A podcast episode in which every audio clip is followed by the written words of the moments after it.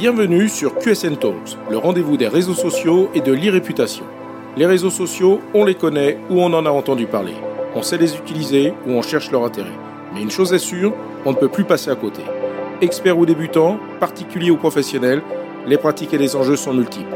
Vous voulez comprendre, apprendre ou vous perfectionner? Alors abonnez-vous à ce podcast.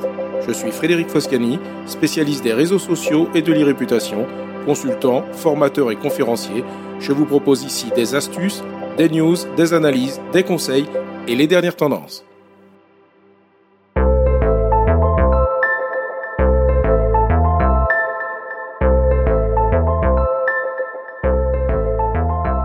Bonjour. Avez-vous entendu parler de cette tendance qui secoue les réseaux sociaux, le dé-influencing?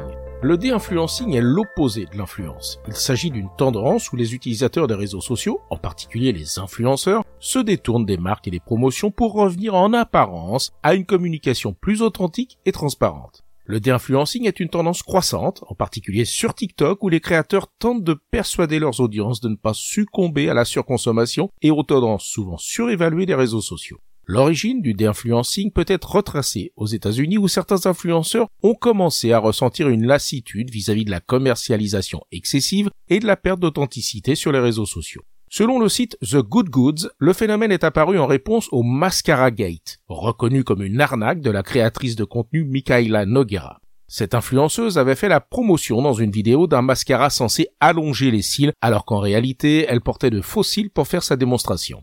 Le phénomène a ensuite pris de l'ampleur avec des créateurs comme Alissa Krumlis qui dénoncent des produits en proposant des alternatives moins chères et tout aussi efficaces selon elle. Par exemple, elle n'a pas hésité à dénoncer une crème pour le visage en la taxant de monstruosité, d'annoncer qu'un maquillage mis en avant par une autre influenceuse était poisseux, que tel mascara était horrible ou encore qu'un après-shampoing sent mauvais. Certains influenceurs y voient l'occasion de se distinguer d'autres influenceurs très peu éthiques et de se désolidariser de l'image négative du secteur. Ils ont donc commencé à se désengager des collaborations de marque pour se concentrer sur des contenus plus personnels, voire authentiques, qui semblent avoir trouvé un écho favorable auprès du public. Le succès du hashtag déinfluencing sur TikTok illustre d'ailleurs assez bien le ras-le-bol des internautes face aux recommandations d'achat incessantes provenant de créateurs de contenu payés par des marques. La France est également concernée par le phénomène déinfluencing. Plusieurs influenceurs français ont exprimé leur désir de revenir à une communication plus authentique, loin des collaborations de marques incessantes, voire même parfois frauduleuses. Ce fut le cas pour certains influenceurs qui faisaient la promotion de sites vendant des produits contrefaits ou achetés à bas prix sur AliExpress et revendus très cher. Au-delà de ces cas pouvant être assimilés à de l'escroquerie, le déinfluencing veut critiquer la pression à laquelle nous sommes soumis pour suivre certaines tendances. Les adeptes du déinfluencing encouragent donc leurs abonnés à réfléchir davantage avant de faire des achats impulsifs basés sur des recommandations d'influenceurs. Il est important de noter que le déinfluencing ne signifie pas nécessairement la fin des collaborations de marque ou de marketing d'influence.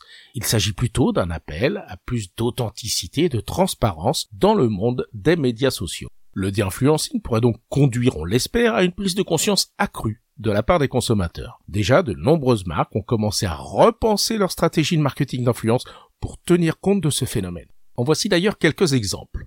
Nike a lancé une campagne où la marque a collaboré avec de vrais athlètes amateurs plutôt qu'avec des célébrités ou des influenceurs. L'objectif était de montrer l'authenticité de la passion pour le sport et de se connecter avec une audience qui valorise l'effort réel. Dove, dans le cadre de sa campagne Real Beauty, a choisi de travailler avec des femmes inconnues au lieu de mannequins professionnels ou d'influenceuses beauté. Cette campagne visait à célébrer la beauté naturelle et à remettre en question les normes de beauté que l'on veut habituellement nous imposer la marque Lush Cosmetics a décidé de se retirer complètement des réseaux sociaux à un moment donné, arguant que ces plateformes ne favorisaient pas une communication authentique. Bien que la marque soit revenue plus tard, son approche a été repensée pour privilégier des contenus plus transparents et engageants. Dernier exemple, Patagonia, connue pour son engagement envers l'environnement, la marque a renforcé sa collaboration avec des activistes environnementaux réels plutôt qu'avec des influenceurs traditionnels.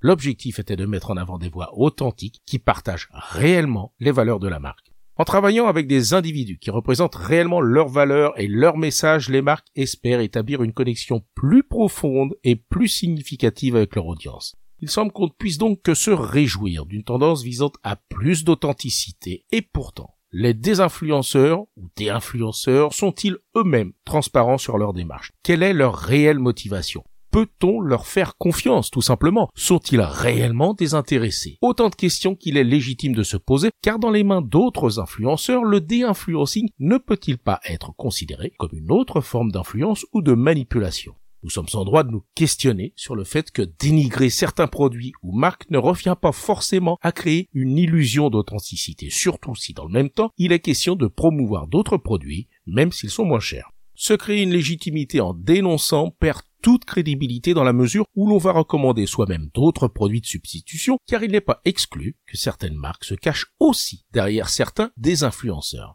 Alors, influenceurs ou désinfluenceurs, même combat, obtenir le plus de vues et d'abonnés étant probablement l'objectif premier pour obtenir l'attention des marques, quoi qu'il en soit.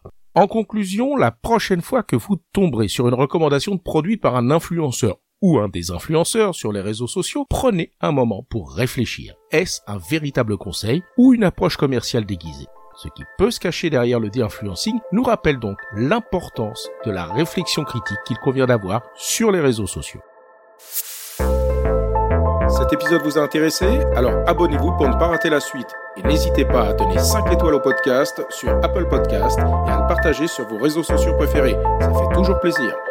Ce podcast est rendu possible par QSN Digital, l'agence que j'ai fondée pour conseiller, accompagner et former les professionnels, entreprises, dirigeants et personnalités à définir et gérer leur stratégie de présence sur les réseaux sociaux et leur e-réputation. Vous avez des problématiques de visibilité, d'image, de veille, de recrutement et de relations clients Vous souhaitez développer votre marque employeur Vous voudriez faire de vos collaborateurs des ambassadeurs Contactez donc QSN Digital pour demander votre coach social media. D'échanger avec vous. Pour me trouver, rien de plus simple, demandez à Google ou à vos réseaux sociaux. À bientôt.